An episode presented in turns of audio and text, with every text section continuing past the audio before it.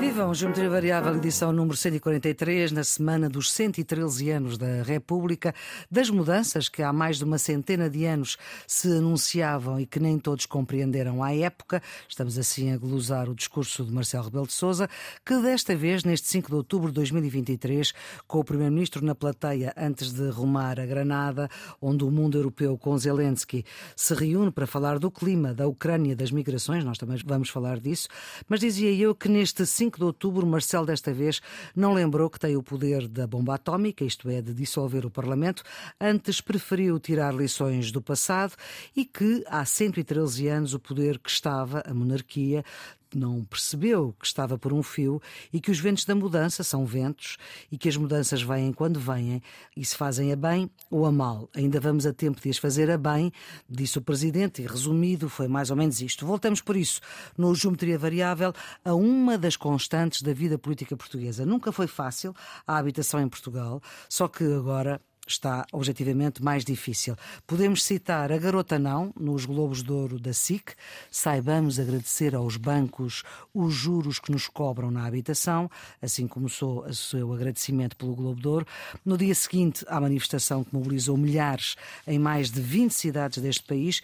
Nuno, pergunto-lhe, e estamos sob pano de fundo das perguntas que António Costa respondeu na CNN Portugal, pergunto-lhe se percebe a frustração que António Costa confessou na CNN Portugal sobre a questão da habitação?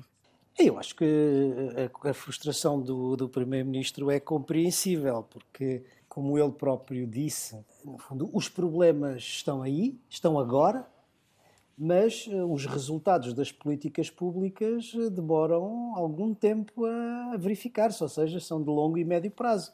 E, portanto, é sempre difícil esperar pelos resultados das políticas que se tomam, independentemente de serem, de serem bons, bons ou maus. Mas, mas compreende-se compreende essa frustração. Agora, isso não altera a delicadeza do, do problema.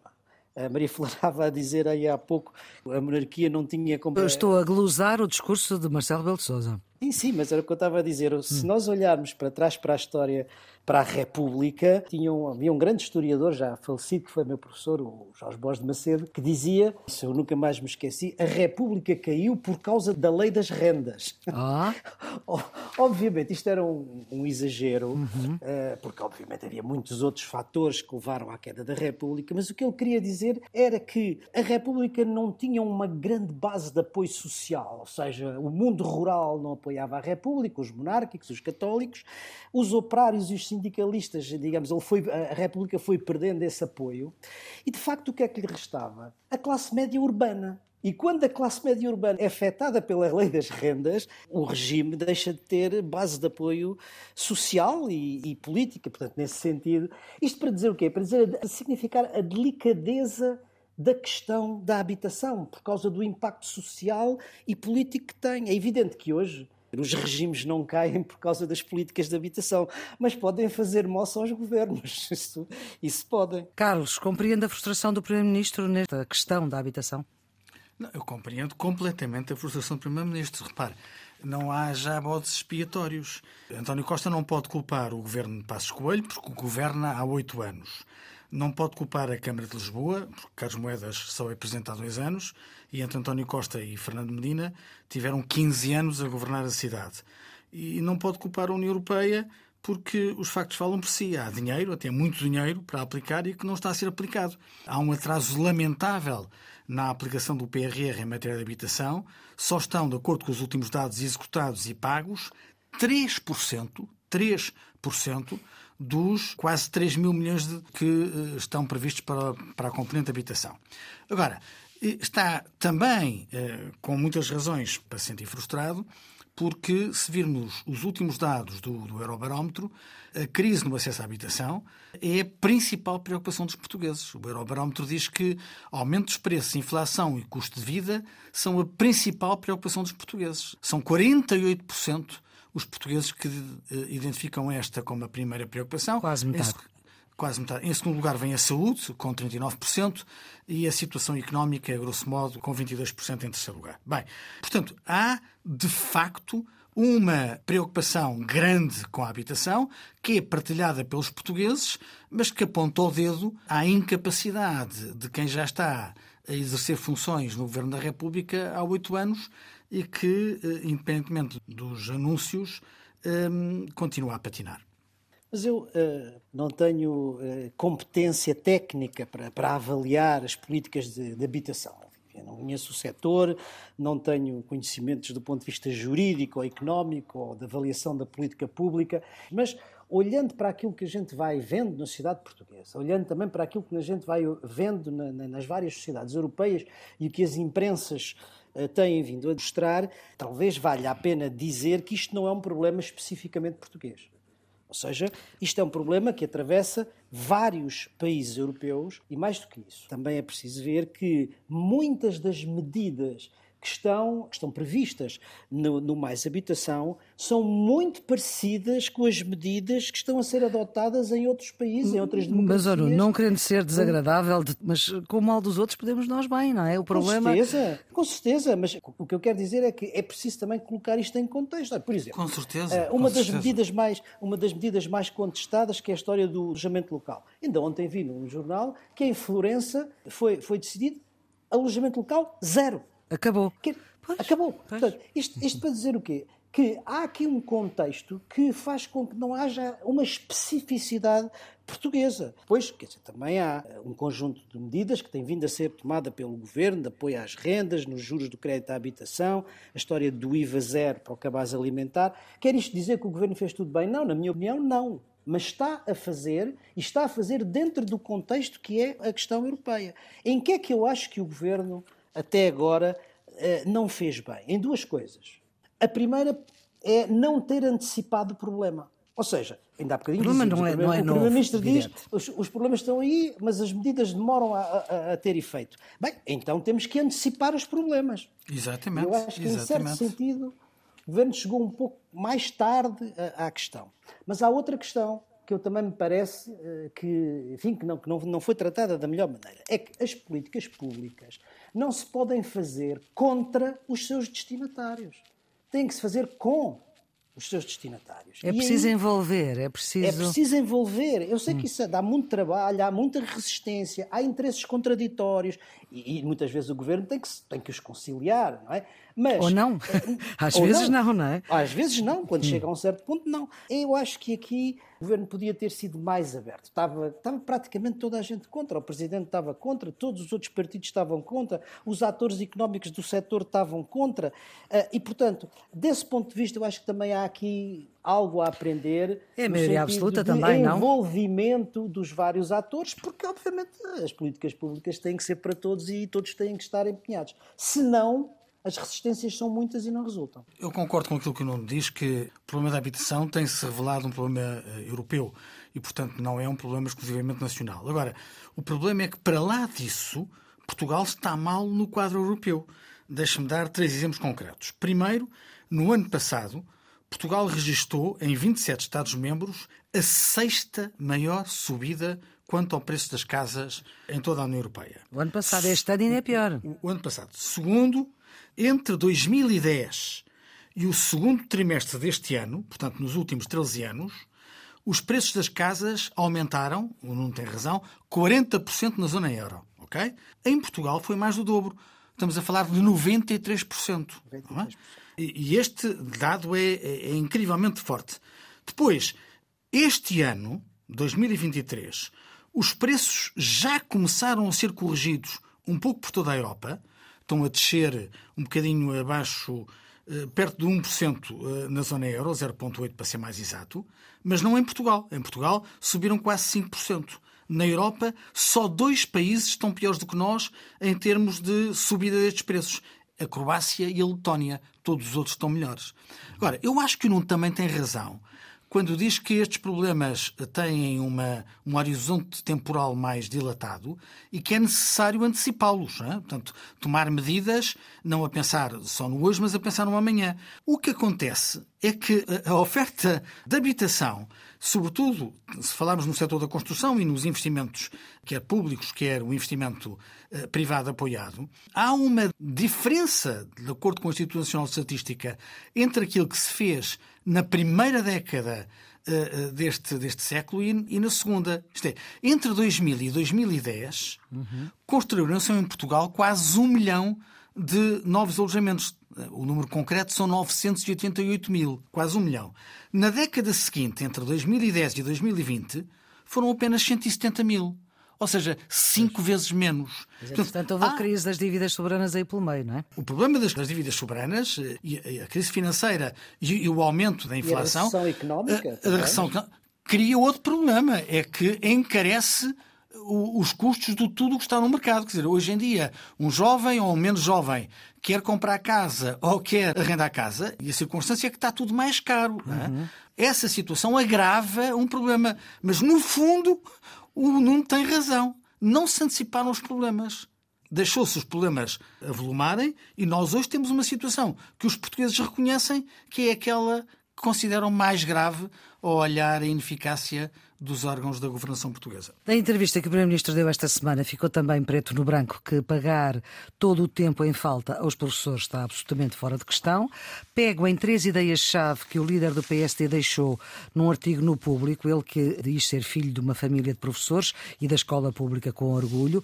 Luís Montenegro defende uma dedução no IRS para as despesas de alojamento para os professores que se encontrem deslocados, quer a reintrodução do crédito de horas para permitir apoiar os alunos com maiores dificuldades e, la pièce de résistance, a recuperação do tempo de serviço perdido em cinco anos consecutivos, à razão de 20% do tempo total de cada um desses anos. Estou a citar e vou repetir, portanto, a recuperação do tempo de serviço perdido em cinco anos consecutivos à razão de 20% do tempo total em cada um desses anos coisa que poderá ter um impacto, segundo as suas contas e segundo o artigo que publicou, entre 250 a 300 milhões de euros. Só que, agora relembro que as previsões de Mário Centeno, do governador do Banco de Portugal, não ajudam. O crescimento para este ano e para 2024 revisto em baixa, a inflação revista em alta e o preço do dinheiro bem caro até 2025. Não é possível é aguentar durante tanto tempo tantos protestos, além dos jovens do clima protestos na educação, na saúde, na habitação. Isto é um pouco um sufoco, Nuno. A, sua introdução levanta duas, duas questões diferentes. Uma delas é o do protesto social, uhum. mais alargado, e outra coisa é a questão própria dos professores. Em relação aos protestos, vivemos um período de grande protesto social e de protagonismo da rua, mas isso era alguma coisa que nós já esperávamos e, aliás, falámos disso aqui uhum. no Geometria Variável, porque o que acontece é que quando há uma maioria absoluta no Parlamento, a luta política desloca-se naturalmente do Parlamento para a rua, para o movimento social e para o movimento sindical. Portanto, a mim isso não me, não me causa nenhuma estranheza e acho que é um processo natural uh, de, neste, nestas, nestas conjunturas políticas. Aliás, uh, os protestos tendem a radicalizar-se e muitas vezes também a serem politicamente uh, aproveitados. e, portanto, é um, é um fenómeno absolutamente, absolutamente normal. Isto é potenciado por uma outra coisa que nós também já aqui falámos, que é a existência do excedente orçamental. Quando há excedente orçamental, naturalmente, as lutas sindicais e profissionais tendem a dizer, bem, então se há excedente orçamental, há possibilidade de aumentar ou de responder às nossas, às nossas reivindicações. Agora, o caso concreto, o caso concreto dos professores. Eu continuo a dizer aquilo que disse aqui há uns tempos atrás. Há, digamos, reivindicações que são eh, aceitáveis e negociáveis e há outras que são mais difíceis pelo impacto orçamental que têm. E é aí que está o pombo, eh, o da discórdia. A questão, uhum. enfim, vamos supor que há folga orçamental de 250 milhões ou 300 milhões para poder corresponder a isso. Não é essa a questão uh, que está em cima da mesa. É essa também. Mas Sim. há mais do que isso. É o que é que acontece depois disso às outras carreiras especiais e à carreira geral da, do funcionalismo público. Quanto é que isso vai custar? Porque é importante também, neste caso, que o Dr. Luís Montenegro, ao fazer essa proposta, diga se vai ou não dar o mesmo tipo de recuperação de serviço às outras carreiras da função pública e quanto é que isso custa. Porque senão estamos a introduzir aqui um elemento de desigualdade, de iniquidade que, eh, quer dizer, também não é, que também não é aceitável. É bom que todos possam ter, e não apenas os professores. Não se, não se percebe porque só os professores. Carlos. Bem, há bocadinho o Nuno falava na necessidade de antecipar problemas e eu acho que a educação é exatamente um, um bom exemplo disso.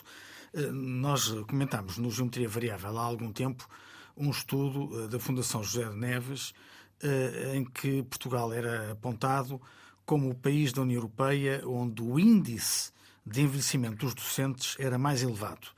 E isso tinha como consequência a necessidade projetada de recrutar mais de 34 mil docentes entre 2021 e 2030 para uh, manter o que a Fundação José Naves designava a sustentabilidade do setor da educação. A verdade é que este problema já é conhecido há muito pelo Ministério da Educação, mas nada foi feito para preparar essas contratações. Ou seja, nós estamos perante um problema em que o país tem, relativamente aos docentes, um grave problema no presente, com professores estressados, descontentes, uhum desmotivados, e um problema ainda mais grave com a falta de milhares de professores pelo país inteiro para educar as novas gerações. E, portanto, nós temos que olhar para a educação com algum sentido de urgência. E acho que foi isso que o Luís Montenegro quis fazer. Creio que está de parabéns Maria da Bacer Lopes, que organizou uma grande conferência sobre educação que juntou diversos especialistas eh, com diferentes pontos de vista, pessoas como Susana Peralta, Pedro Freitas, Miguel Herdade, que são insuspeitas de proximidade ao PSD, mas que eh, foram discutir abertamente as soluções que propõem para a educação em Portugal. E os compromissos que Luís Montenegro, enquanto líder do PSD, apresentou como conclusão dessa reflexão são aquelas que parecem responder a este sentido de urgência. É necessário assegurar a paz social com os docentes, devolver condições de estabilidade às escolas um, e conseguir motivar a classe docente para as medidas que são necessárias. Já falámos nisto na semana passada e daí os elogios de Mário Nogueira ao Luís Montenegro. O, o estágio Alexandre Prof classificou a medida como interessante, mas o secretário-geral da FNE, da Federação Nacional de Educação, Pedro Barreiros, classificou as medidas como bastante positivas. Líderes insuspeitos do Bloco de Esquerda e da Iniciativa Liberal classificaram as propostas como justas, com exceção do Partido Socialista, que reagiu sem nenhuma abertura, aliás, como a, como a Flor já teve a ocasião de referir, houve um amplo consenso na sociedade portuguesa relativamente à bondade das propostas que o PSD colocou em cima da mesa e, sob esse ponto de vista, acho que eh, Luís Montenegro, como líder da oposição, fez aqui um papel cívico importante que foi pôr soluções em cima da mesa. Elas, como quaisquer propostas, eh, são controvertidas, podem ser discutidas, mas o que é verdade é que foi o PSD que tomou a iniciativa e que pôs o assunto em cima da mesa. E o Primeiro-Ministro disse que, nem pensar, não vai repor, porque senão tinha que repor todas pois, as, as classes. Pois, pois repara, oh, oh, mas o problema disto é que António Costa tinha prometido uma maioria de diálogo e quando chega à altura de dialogar, faz valer a maioria absoluta para suprimir qualquer contribuição. Foi isso verdade na educação, como foi verdade na habitação. E aí até teve a ajuda do Presidente da República, que, através de um veto, permitia que o assunto fosse discutido na Assembleia da República e, se conseguisse, como aliás o Presidente da República pediu, um amplo consenso, o que a maioria absoluta fez foi ignorar qualquer tentativa de diálogo, qualquer tentativa de receber novos contributos e, pela força dos votos, confirmar o voto e obrigar o Presidente da República a assinar a lei que tinha vetado. Eu concordo com o Carlos no que diz respeito à bondade de propostas e à abertura de diálogo. Este tipo de questões têm que ser feitos em diálogo. Agora, resta-me o, o pomo da discórdia, ou seja, é preciso saber, perante a proposta de recuperação integral do tempo de serviço aos professores, se isso é extensível às outras carreiras da função pública ou não. E quanto é que isso custa? Porque quem tem a responsabilidade de decidir e, portanto, dispor do tal excedente orçamental tem esse ónus. Mas quem está a propor outras soluções, o que é bom, também tem a obrigação de dizer quanto custa e se é só para uns ou se é para todos.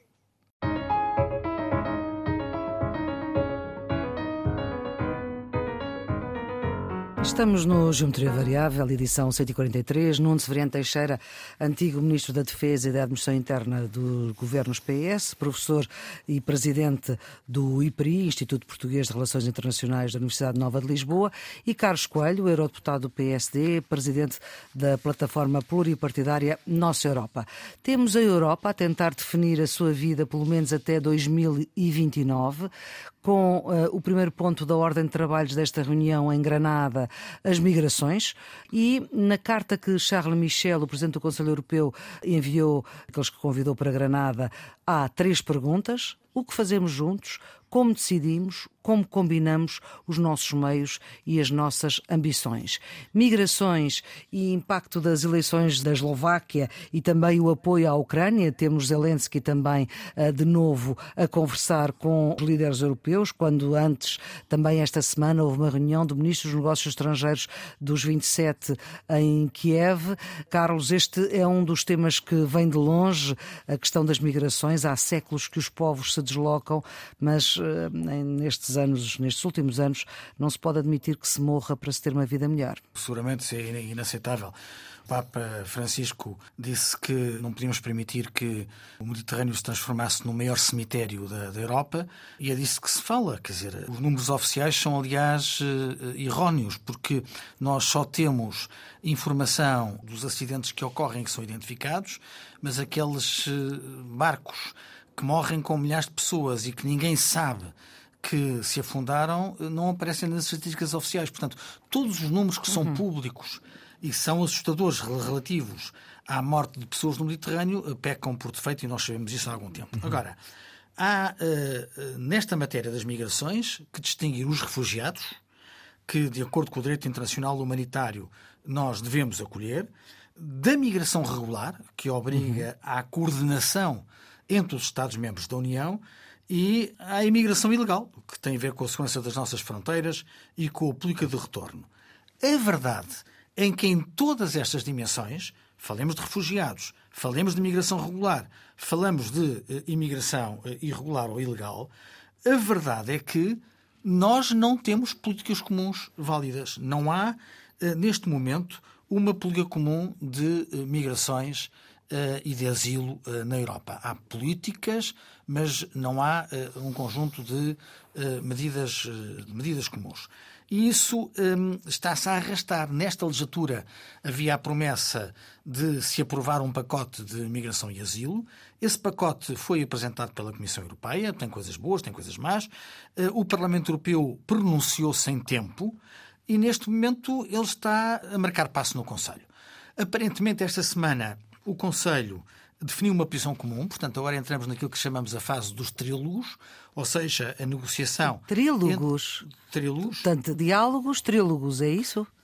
Trílogos porque uh, estão três pessoas à volta, estão okay. três instituições à volta da mesa. Não conhecia essa palavra, é nova e, portanto, é, temos é, que é, dar o, conta. O, o trílogo é uma, uma forma que está prevista nos tratados que permite ter à volta da mesa o Parlamento, o Conselho e a Comissão para tentar encontrar uh, soluções legislativas, porque, como é sabido, no processo de codecisão só há lei europeia quando o Conselho e o Parlamento uh, concordam com a mesma uh, decisão. Uhum. E, portanto, para facilitar o encontro de posições entre o Parlamento e o Conselho, a Comissão está a fazer de, de honest broker, isto é, de mediador, para aproximar a posição das duas instituições.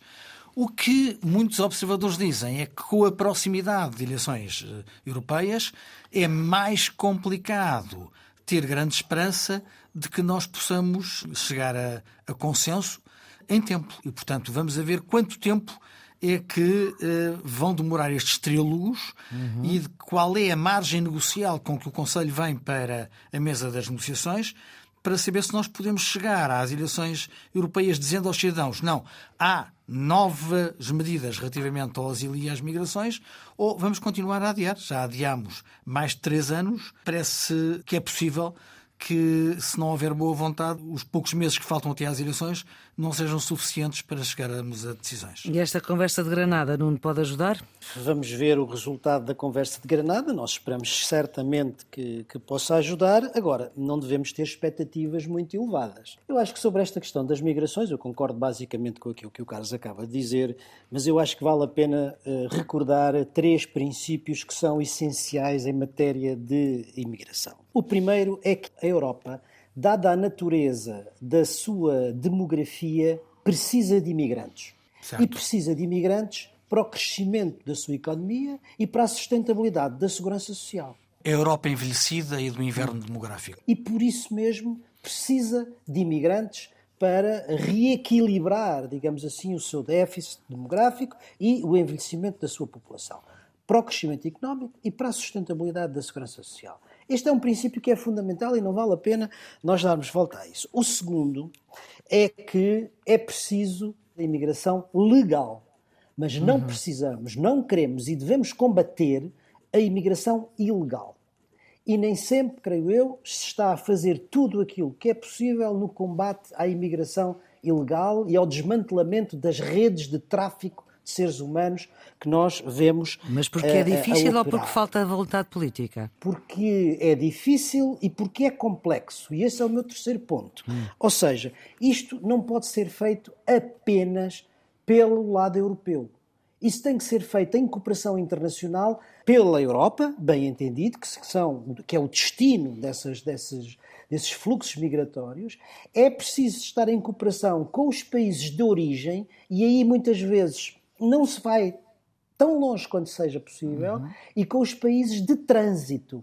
Porque neste momento, aquilo, o esforço que se está a fazer é nos países de trânsito. Veja-se o acordo que se fez com a Turquia Sim. e o acordo que se está a tentar, ou que se esteve a tentar fazer com a Tunísia. Sim. São países de trânsito. Quer dar é dinheiro para...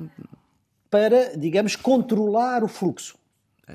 E, portanto, digamos, precisamos de imigração legal, precisamos de combater com, com, com, com determinação a imigração ilegal e isso só é possível fazer sem cooperação a três: com a Europa, com os países de trânsito, normalmente, nomeadamente no Norte de África, e com os países da África subsaariana, onde têm origem esses fluxos. Agora, o que é que politicamente é significativo e porquê é que isto é difícil para a Europa? A Europa está a tentar fazer aqui a quadratura do círculo e que é esta. Ela está dividida entre o seu ideal humanitário, é o que corresponde aos valores europeus, hum. e ao mesmo tempo, se deixar entrar descontroladamente esse fluxo, está a potenciar e a reforçar os movimentos xenófobos e racistas dos populismos, sobretudo da extrema-direita. E, portanto, o equilíbrio entre estes dois valores, o ideal humanitário e não deixar crescer o racismo e a xenofobia, é extraordinariamente difícil de fazer. E em boa parte é isso que divide os Estados-membros da União Europeia relativamente à imigração. Uhum. O leste e o oeste, os países, de, os países de, que fazem fronteira externa e os outros de destino, e é certamente por isso que não se tem avançado muito na questão da política comum de imigração. Eu lembro-me que nos tempos, e já lá vão 23 anos, 22, 23 anos, em que eu participava nos Conselhos de Justiça e Assuntos Internos, em que tentávamos encontrar uma política, aliás, com o comissário António Vitorino na altura, a encontrar, digamos, soluções para a política de imigração e de asilo, não se evoluiu muito. Evoluiu-se no debate, mas não na sua concretização. Porquê? Precisamente por esta dificuldade. E à medida que o tempo passa, o problema é sempre cada vez pior. Exatamente. E, e à medida que se aproximam eleições. Bom, e a propósito de eleições, temos na Eslováquia um governo que ganha, que precisa de uma maioria e que, para fazer maioria, vem pôr em causa os seus princípios. É isto, Carlos? Não é só isto, repare. Primeiro, eh, convém recordar que uh, as sondagens previam a eleição do Partido Progressista, que era um partido da família liberal, uh, que acabou por ficar em segundo lugar. Portanto, uhum. não é só em Portugal que as sondagens às vezes não acertam, na Eslováquia não acertaram de todo. E Robert Fico, já tinha sido primeiro-ministro uh, anterior, ficou em primeiro lugar. E que é um social-democrata. É um socialista, mas é um socialista com um discurso embaraçoso para a família socialista. Porque... Aliás, António Costa até escreveu uma carta a dar-lhe algumas uh, recomendações. A carta de António Costa é perfeitamente uh, razoável, porque é uma carta dirigida à família socialista europeia a dizer que se esse senhor fizer um governo com extrema-direita. Deve ser expulso ele deve ser expulso. Eu acho uhum. que tem toda a razão. Quer dizer, eh, os socialistas europeus criticaram o PPE enquanto, enquanto Vítor Orbán estava na família uh, do PPE. Agora, se não expulsarem Robert Fico, vai ser o PPE a queixar-se de que uh, na família socialista está um homem que tem um discurso completamente anti-valores europeus. Recorde-se que ele abandonou a chefia do governo na Eslováquia quando foi indiretamente acusado de um homicídio de um jornalista e da, e da noiva do jornalista em 2018, que revelaram negócios escuros entre Fico e a, e a máfia eslovaca. Terá sido um oligarca eslovaco o mandante do crime, eh, mas havia denúncias eh, da intervenção do Primeiro-Ministro. Ele não é exatamente um homem elegante. Hum. Referiu-se à presidente liberal Susana Kaputova como a prostituta americana, portanto, nós vemos qual é o nível do debate. Uhum. E eu recordo-me de uma, de uma situação vivida há alguns anos, quando uh, Robert Fico fez uma diatribe contra os refugiados. Uh, o Papa Francisco recordou numa, num discurso que havia cristãos a morrer no, no Mediterrâneo, porque Fico dizia que só morriam muçulmanos. E, e a resposta do, do primeiro-ministro eslovaco ao facto do Papa ter recordado que estavam a morrer também cristãos no Mediterrâneo, ele disse muito bem: os cristãos eu salvo. O que é uma atitude muito cristã. É dizer, os, os, cristãos eu salvo, mas os outros podem morrer Bom, à vontade. Se calhar este senhor já não devia fazer parte de nenhuma Não. Com, com certeza. Tem 23% das intenções de voto. Pode... 42 deputados, mas precisa de 76, não é? Exatamente. Precisa de fazer coligação, em princípio, com mais dois partidos. Fala-se que pode fazer com os socialistas, que são dissidentes do partido de Fico, e com o partido ultranacionalista, assumidamente pró-russo. Este senhor Fico já anunciou que não quer apoiar a Ucrânia e não esconde uhum. a sua proximidade com Putin. Portanto, nós estamos aqui a criar um problema no Conselho. Eu não quero uh, ser uh, tremendista, mas diria que a eleição provável de Fico como novo primeiro-ministro da Eslováquia é um game changer no Conselho, porque ele vai tentar fazer minorias de bloqueio com Vítor Orbán, com o governo polaco, uh, com outros parceiros que podem estar menos entusiastas relativamente a alguns dos dossiês que estão em cima da mesa e vai tornar um inferno a capacidade do Conselho de decidir no bom sentido. E neste caso, premente da ajuda à Ucrânia, é evidente, ele já declarou, passo a citar, ficamos na União Europeia, vamos nos bater ao lado dos nossos amigos húngaros, mas não apoiamos mais a Ucrânia. Portanto, a postura dele é clarinha, clarinha, é de desafio, clarinha. Desafio também. É, é de desafio e vai ser um grande embaraço para, para o Conselho e para a Europa. Nono a Eslováquia uh. a poder dificultar muito a vida uh, da União Europeia daqui para a frente. Sim, o Carlos disse praticamente tudo o que era preciso dizer. Uh, eu acho que há aqui dois elementos de preocupação. O primeiro, de natureza política interna na Eslováquia, e o segundo, de natureza política europeia no Conselho no, no, na, na, Eslováquia, porque todas as sondagens pré-eleitorais já mostravam uma abertura crescente da opinião pública eslovaca ao discurso do Sr. Fico. E que, aliás, veio uhum. a confirmar com a votação como primeiro partido. E quais eram as bandeiras políticas e eleitorais? Justamente aquelas que o Carlos disse. Primeiro, o fim da ajuda militar europeia à Ucrânia, e segundo, o bloqueio da candidatura de Kiev à NATO. Uhum. Então foi muito claro e não Exatamente. tinha nenhuma dúvida nem nenhum Ao vinha, sim. E, portanto, eh, o facto de ele ter vencido, está bem, são apenas com 20, quase 23%, 22, 29, mas é o partido mais votado, dá um indicador de eh, tendência na opinião pública eslovaca. Isso, de certa maneira, já é, já é preocupante. O segundo tem a ver justamente com a divisão maior dentro do Conselho da União Europeia e a possibilidade de vir a criar minorias de bloqueio, dificultando determinado conjunto de decisões, nomeadamente em matéria de política externa, relativamente, relativamente à Ucrânia, mas se calhar relativamente às migrações e relativamente uhum. a outros temas que possam ser divisivos. Só para o ouvinte não se perder nesta conversa, uh, escreve-se Roberto Fico, mas lê-se Fitzo.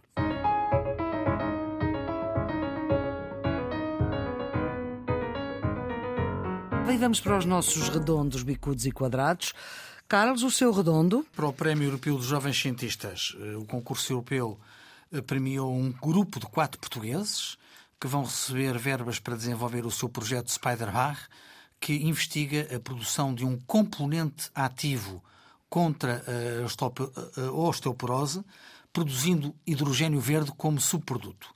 É uma excelente notícia ver jovens portugueses distinguidos na maior feira científica estudantil da União Europeia e que promove a ciência junto de jovens dos 14 aos 20 anos. Do seu redondo, Nuno? Para a subida do rating da dívida da República. Na sexta-feira passada, a agência Fitch subiu o rating da dívida portuguesa para A-, sendo a segunda agência a rever em alta a dívida portuguesa. É preciso dizer que é o primeiro A em 12 anos e permeia, por isso, a trajetória de redução da dívida e a política orçamental portuguesa. A dívida portuguesa há dois anos já é hoje mais barata que a dívida francesa e dos Países Baixos e aproxima-se da dívida alemã depois do que se passou durante a crise da dívida soberana lixo, e da assistência lixo, financeira, lixo. sim, que era uhum. lixo, é indiscutivelmente uma performance excepcional. O seu quadrado, Carlos? Para o último relatório do Banco de Portugal sobre o sistema bancário português. Neste relatório, o nosso Banco Central revela que a rentabilidade do negócio bancário em Portugal continua a aumentar, mas que há fatores de risco que não podemos ignorar. Os bancos já começam, aliás, a sinalizar algum risco de perdas com o incumprimento de clientes. O rácio de crédito mal parado está nos 3,1, acima da média da zona euro, eh, e deste quase 10% está num nível acrescido de risco. Ora, quando assistimos a aumentos significativos dos juros no crédito de habitação, podemos esperar mais incumprimentos. Chama a atenção para este facto não apenas pelo risco que representa para a estabilidade do setor bancário, mas, sobretudo, por poder representar uma situação social muito complexa para muitos portugueses que podem enfrentar problemas sérios para manter a sua casa. Nuno? O meu quadrado vai para a suspensão, esperemos que provisória, da ajuda militar americana à Ucrânia. Hum. A três horas do fim do prazo, o Congresso norte-americano conseguiu aprovar in extremis um projeto de lei de financiamento provisório para evitar o chamado shutdown, ou seja, a paralisação do financiamento da administração federal. Mas para tal, teve que ficar de fora o pacote de ajuda à Ucrânia, cada vez mais divisivo entre republicanos e democratas. Embora a suspensão se pense seja provisória, dadas as declarações do presidente Biden, não é um bom sinal para a uhum. estabilidade do esforço de guerra na Ucrânia. E a União Europeia tem que começar a pensar e a preparar-se para mais do que uma política simplesmente declaratória. Bicudos, Carlos, o seu. Para a violência sobre os idosos em Portugal. Nos dois últimos anos, a Associação Portuguesa de Apoio à Vítima, a APAV, recebeu mais de 3 mil pedidos de ajuda de idosos que foram violentados, muitos deles de forma continuada. É uma média de 4 por dia, um número lamentável no nosso país. Este é um fenómeno complexo, basta olhar para o facto de, em média, o idoso demorar entre 2 a 6 anos para reportar a violência de que é alvo. Isso justifica-se por várias razões, mas sobretudo por haver muitas situações de dependência, que levam a vítima a pensar duas vezes sobre a denúncia de quem, no fim do dia, trata da sua vida. Também por isso podemos calcular que os números oficiais estejam bem abaixo dos números reais. Estes números envergonham-nos a todos e obrigam-nos a recordar que a violência doméstica é um crime público e é dever de todos nós, como sociedade, ajudar a erradicar este crime. E que a violência doméstica não é só entre casais. Exatamente. Um, Nuno? O meu bicudo vai para o regresso dos golpes de Estado em África. Depois de alguns anos em que os golpes de Estado pareciam estar fora de moda, regressaram em força e, em particular, ao continente africano. O golpe de 26 de julho no Níger abalou as alianças na África Ocidental e deu mais uma machadada nos princípios democráticos em toda a região. Depois dos golpes no Mali e no Burkina Faso, o Ocidente esperava que o Níger se mantivesse como uma ilha de governação civil, de estabilidade e de paz contendo o jihadismo. Mas a tomada de poder por uma junta militar trouxe uma nova vaga de instabilidade geopolítica. Mais uma crise às portas da Europa que não nos tranquiliza. Vamos para as pistas de fim de semana? Carlos. É, eu sugiro um livro chamado O Crepúsculo da Democracia, o fracasso da política e o apelo sedutor do autoritarismo. É de uma jornalista americana que já foi vencedora do prémio Pulitzer, chama-se Anne Applebaum e é casada com um antigo vice-ministro dos negócios estrangeiros da Polónia, que atualmente é meu colega deputado aqui no Parlamento Europeu, no PPE. Este livro é fantástico, é uma fotografia cruel, mas real, daquilo que se passa na Polónia. Faz também referências às políticas na Hungria com Viktor Orbán e, como a autora diz, quer analisar como os novos adeptos do iliberalismo se organizam e mobilizam e demonstra como as teorias da conspiração, a polarização da opinião pública, as redes sociais e a nostalgia por um passado idealizado são usadas como armas para transformar as sociedades em que vivem. Um livro muito atual e muito perturbador. Estava-me a lembrar, Carlos, a, falar no marido da Anne Applebaum, o Sikorsky, o que, que recebeu o, o doutoramento honoris causa pela Universidade Nova de Lisboa e eu fui o seu padrinho. Ah, muito bem. Ah, muito bem. Les beaux esprits. Uh, ora bem, sugestões para o fim de semana. A minha sugestão vai para Manuel Teixeira Gomes e para a exposição chamada Longe da Vista, que está patente no Museu da Cidade de Lisboa e que inaugurou dia 5 de outubro. Teixeira Gomes foi o sétimo presidente da República Portuguesa e hoje eh, é, em certo sentido, injustamente, está injustamente esquecido. esquecido. Uhum. Mais do que um presidente, ele foi um grande empresário, um empresário de sucesso moderno naquela altura, um grande colecionador de arte, um escritor extraordinário e foi o grande diplomata da República, foi o nosso embaixador durante um longo período da República em Londres e depois foi, diria eu, o primeiro presidente dos afetos. Ora, esta é uma exposição biográfica. Sem selfies, mas. E uma pequena homenagem à espera que o país lhe possa prestar a homenagem que ele merece. Pelo Algarve, também pode ver uma peça levada à cena pela Companhia Teatro do Algarve e que se chama As Várias Vidas de Manuel Teixeira Gomes. Exatamente. Ficam então estas duas ideias para este fim de semana. É o ponto final na edição número 143 do Geometria Variável para a Antena 1 RDP Internacional e Podcast com o Nuno Severino Teixeira e Carlos Coelho, são os residentes fixos deste programa de análise que tenta reter aquilo que de mais importante na semana se passou. A produção é de Ana Fernandes, os cuidados de gravação de João Carrasco, a edição de Maria Flor Pedroso. Tenham um bom fim de semana.